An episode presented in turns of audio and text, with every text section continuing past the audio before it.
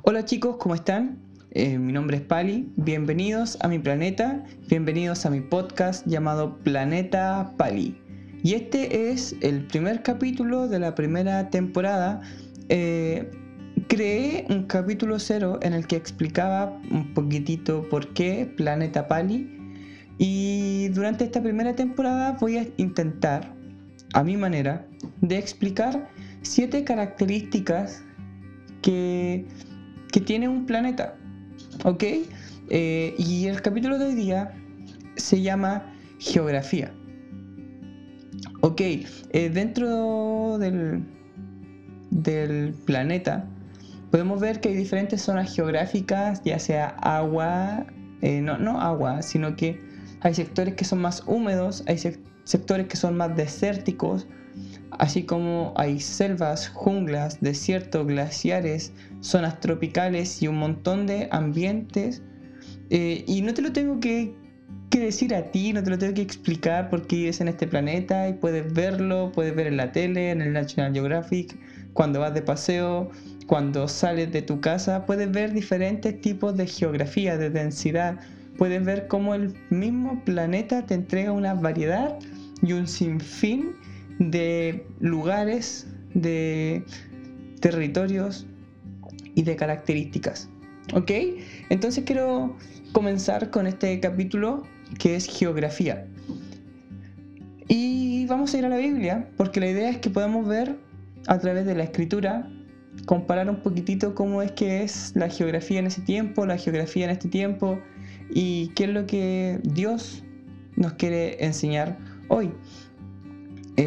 Y vamos a, ir a Éxodo, capítulo 13. Éxodo, capítulo 13.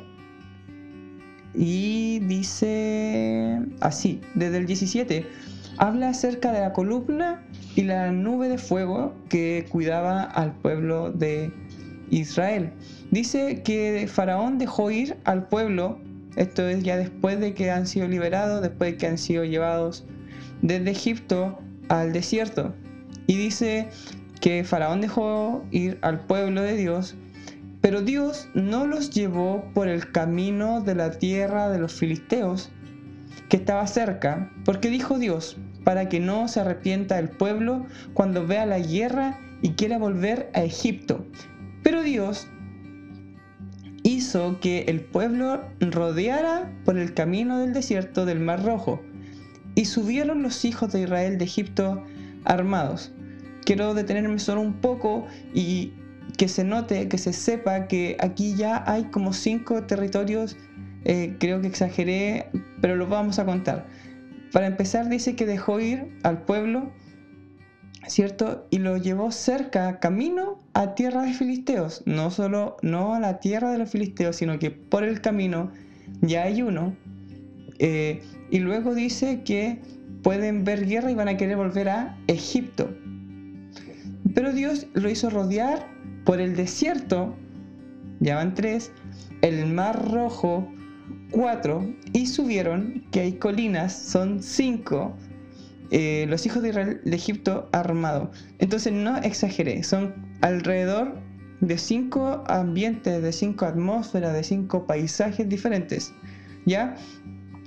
Dice Moisés que tomó los huesos de José, el cual había juramentado a los hijos de Israel, diciendo, Dios ciertamente nos visitará y cuando se vayan de Egipto, entonces quiero que lleven mis huesos de aquí con ustedes. Y partieron de Sucot y, y acompañaron en Etam a la entrada del desierto. Y Jehová iba delante de ellos, de día en una columna, de nube para guiarlos por el camino, y de noche era una columna de fuego para alumbrarlos, a fin de que anduviesen de día y de noche. Y nunca se apartó de delante del pueblo la columna de nube de día, ni de noche la columna de fuego. Entonces, en este primer capítulo, me gustaría que pudiéramos ver cómo Dios se mueve también a través de la geografía. ¿Ok? Aquí podemos ver cinco ambientes, cinco lugares diferentes en los que se movió el pueblo de Israel.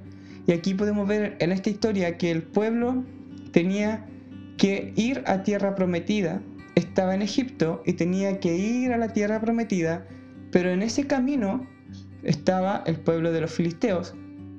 Entonces, un, un viaje que pudo haber durado 40 días, un viaje que pudo haber durado semanas, geográficamente pudo haber sido mucho más corto, Dios decide que sea más largo. Y dice entonces que lo rodee, luego los hace dar vueltas en el desierto y algo que duraba 40 días terminó durando 40 años.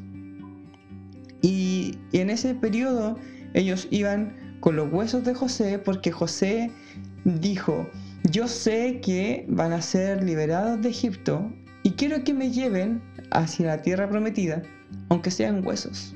Y en huesos lo llevaron. Y luego podemos ver un par de milagros que hizo Dios poniendo dos columnas, una de día eh, con forma, o sea, una columna de nube en el día y una columna de fuego en la noche.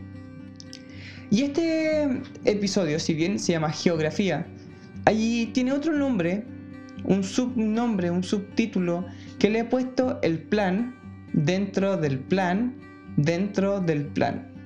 O plan al cubo. A los que les gustan las matemáticas, plan al cubo. A los que les gusta el lenguaje, el plan dentro del plan dentro del plan.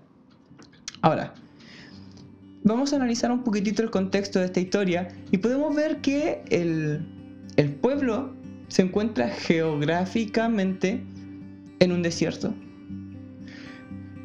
En la vida del cristiano, pero antes de ir a la vida del cristiano vamos a ir a la escritura y podemos ver cómo Jesús también fue llevado 40 días al desierto.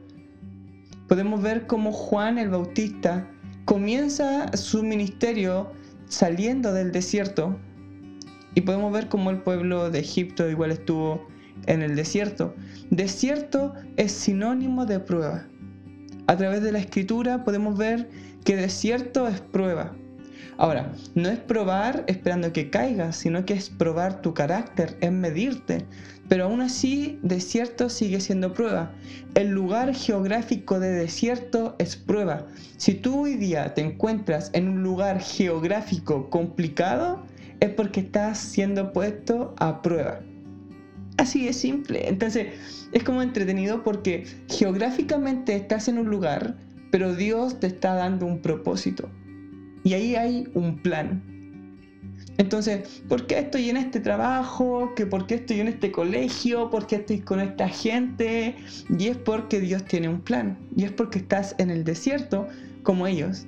Es porque geográficamente estás parado en un desierto y porque bíblicamente estás puesto en prueba. Ahora, esa es una de las cosas pero geográficamente también están en un punto neutro. ¿Por qué punto neutro?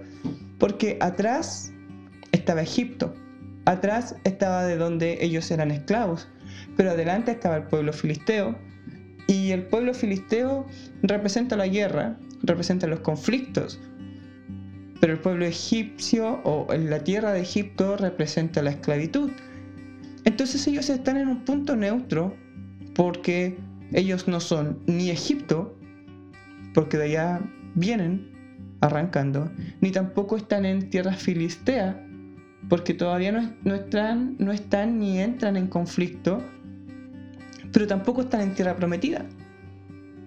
Están en un punto neutro, y punto neutro, eh, decirlo así, sinónimo, es decisión.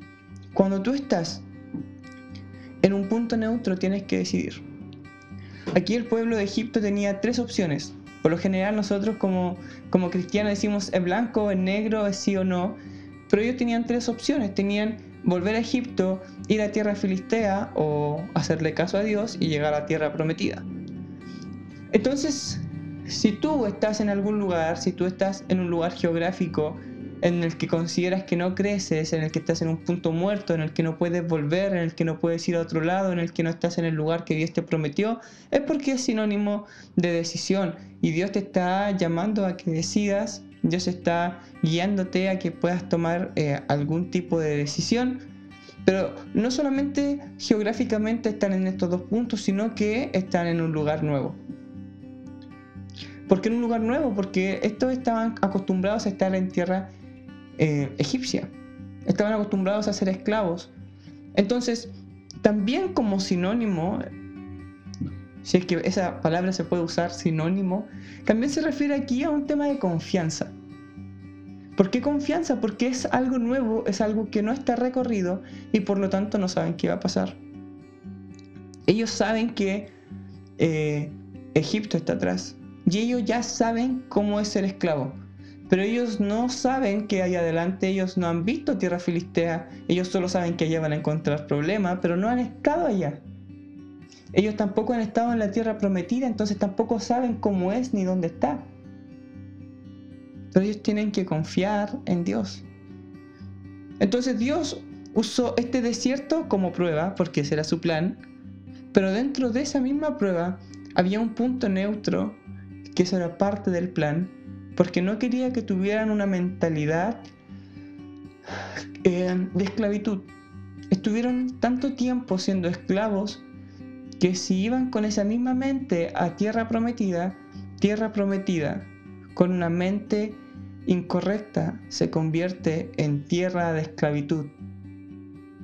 Si tu mente sigue, si tu mente y, y, la promesa de Dios están disparejas, si tu mente, si lo que tú crees con lo que Dios tiene prometido no están alineadas las dos en la misma dirección, entonces sigues siendo esclavo de tu pasado. La prueba en el desierto era el plan de Dios. El punto neutro para cambiar sus mentes era el plan dentro del plan. Y el plan dentro del plan, dentro del plan de Dios, es que el pueblo de Israel confiara en Él.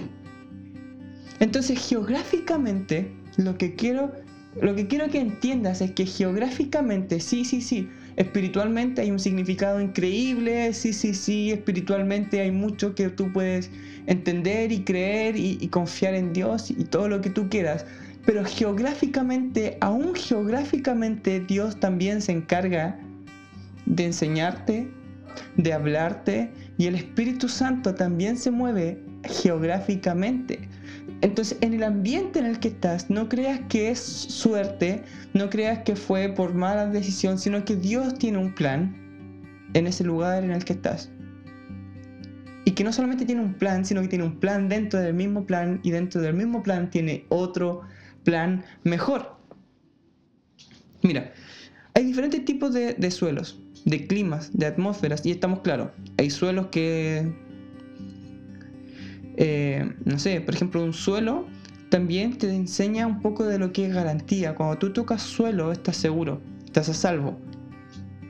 Te, te demuestra garantía, te da confianza, te hace sentir seguro, es tu barra. Cuando te estás ahogando, ¿qué quieres hacer? Llegar a tierra firme. Tierra es sinónimo, estoy pegado con sinónimo, tierra es sinónimo de confianza, de seguridad. Pero también geográficamente, no solamente estamos en un, suelo, sino que también estamos en un clima. Hay un clima tropical, un clima caluroso, un clima helado. Y eso también refleja.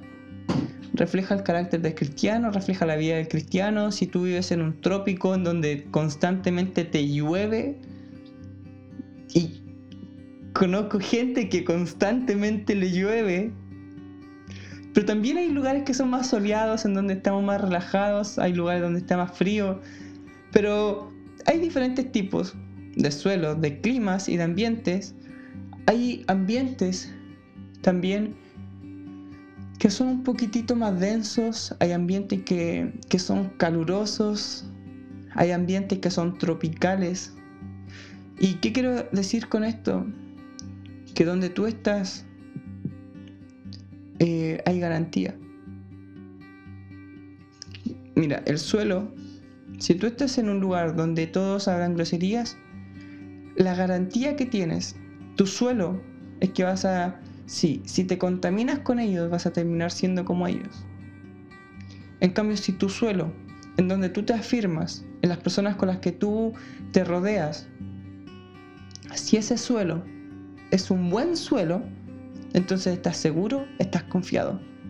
Si el clima, si tú estás rodeado de gente a la que le llueve todo el día, no, te estoy hablando de, de tener compañeros, de tener que juntarte con gente, estoy hablando de amistades genuinas, cercanas, así unidas. Si a personas les llueve todo el día, tienes dos opciones. O, o, tú le bendices, oras por esa persona, le ayudas a salir de su lluvia, o, o que tu amistad sea un poco más distante, porque no puedes estar en un lugar donde siempre llueve, en donde siempre caen problemas, en donde el clima siempre es desalentador. Y por otra parte hay ambientes, hay ambientes en donde tú te enfermas. Cuando tú vas a, no sé, más al sur de Chile o más al sur de cualquier parte, eh, hay más frío, y tú te, no te acostumbras a eso y por lo general terminas resfriándote. Porque el ambiente, eh, no sé qué pasará ahí, no tengo idea, pero termina resfriándote. Y es porque hay un cambio de ambiente. Porque hay ambientes que te enferman. Así también hay lugares en donde hay gente que te enferma. Hay ambientes en donde sales ya peleando o entras peleando. Ojo, Ojo con eso, porque Dios también se preocupa por eso. Dios se preocupa por los suelos, por los ambientes en los que estamos. Y si no fuera así, entonces el versículo leído antes es mentira. Porque puedes ver que Dios se preocupó por el pueblo. Y de tal manera que no quiso que se fueran por el camino fácil. ¿Y por qué? Porque Dios tiene un plan dentro del plan dentro del plan. Y sabes que también es importante que entiendas que sí, todo se trata de ti eh, a un nivel personal, obvio. Pero Dios también, en, en el plan que tiene, involucra a más personas. ¿Qué quiero decir con esto? Que si tú estás en el plan de Dios, es para que en las personas con las que tú estás rodeado, en los ambientes en los que tú estás, tú seas un factor de cambio tú ayudes. Y si Dios tiene un plan dentro del plan en ti, es para que tú ayudes, es para que tú cooperes, es para que tú seas luz en ese lugar. Y si Dios tiene un plan dentro del plan, dentro del plan, en ti, es para que tú ayudes, es para que tú ores, es para que tú cooperes con las personas que te rodean.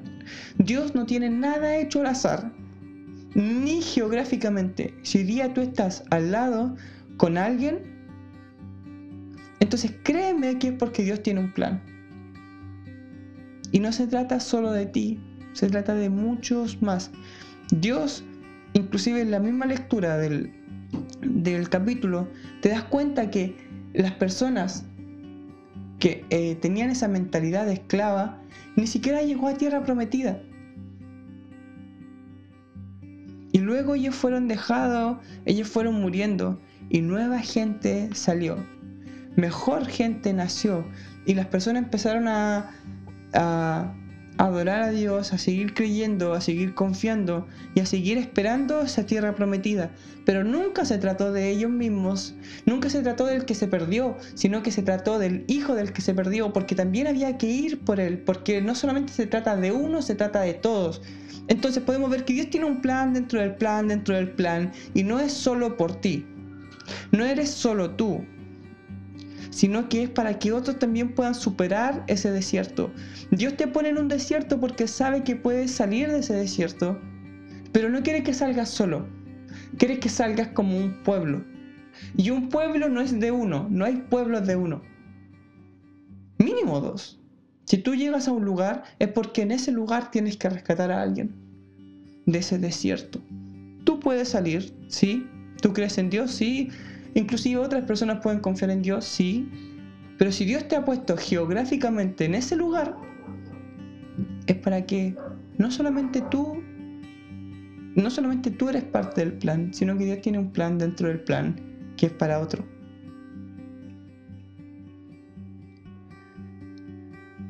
El plan de Dios era liberarlos. Era la promesa de Dios. El plan de Dios era liberar al pueblo. ¿Y lo hizo? Lo hizo. Dios sí liberó al pueblo. Si tú lees antes y si tú lees después, sí liberó al pueblo. El plan se cumplió. Pero ¿por qué no fue en 40 días? ¿Por qué fue en 40 años? Porque tenía un del plan, tenía un plan dentro del plan que era renovar su mente. Que era que, que cambiaran su mentalidad de esclavo. Y el plan dentro del plan, dentro del plan, siempre fue mostrar su fidelidad. Entonces tú en el lugar en el que estás, en el lugar donde estás escuchando este podcast, en el lugar donde estés mañana, en el lugar donde estés pasado mañana, en el lugar donde estés el fin de semana, en el lugar donde vacaciones, en, cualquier lugar, si en, el, tu estudio, si tú estudias, en tu trabajo, si tú trabajas, en la universidad, no lo sé, en el lugar en el que estás, Dios te va a liberar de ahí. Si hay malas amistades, si hay mal ambiente, el plan de Dios es liberarte de ahí. Pero tú te dices, entonces, ¿por qué Dios no hace que me titule? ¿Por qué Dios no le dice al jefe que me dé eh, mi finiquito por 11 años de servicio? ¿Por qué no lo hace al tiro? ¿Por qué no lo hace en 40 días? ¿Y por qué se espera tanto tiempo? ¿Por qué tiene que esperar? ¿Por qué mi carrera tiene que durar 5 años? Pero Dios dice, yo sí voy a hacer que salga de ahí. Yo sí te voy a liberar, yo sí te voy a hacer salir de tu carrera. Pero te vas a demorar un poco. Porque si bien mi plan es hacer que tú salgas adelante, tengo un plan mayor, que es el de cambiar tu mente. Y no solamente tu mente, sino que la mente de las personas que están a tu alrededor. Si me demoro un poco, es porque necesito que vayas a otra persona a invertir tu tiempo. Y hay un plan dentro del plan, dentro del plan, que es mostrar la fidelidad de Dios con cada una de las personas que hay en este infinito planeta. ¿Y sabes qué?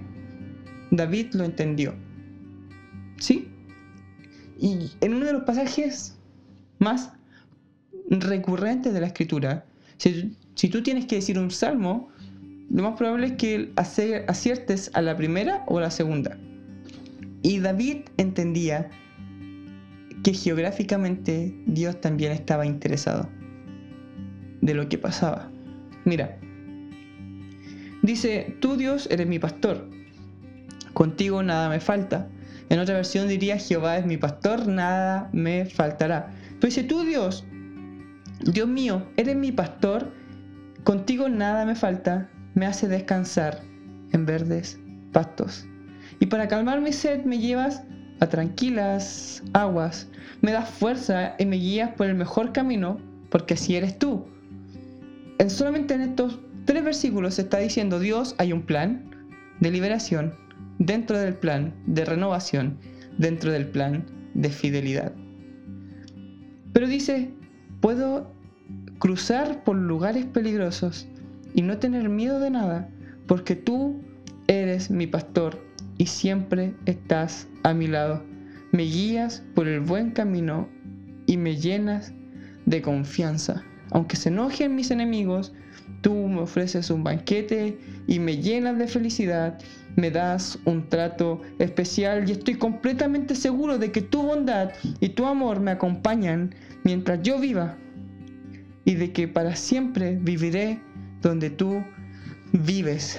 Salmo 22 es un claro ejemplo de cómo David creía que había un plan dentro del plan, dentro del plan, en Dios, y que geográficamente era tan importante para Dios como para David, como para el pueblo de Israel, entender que hay un propósito en todo.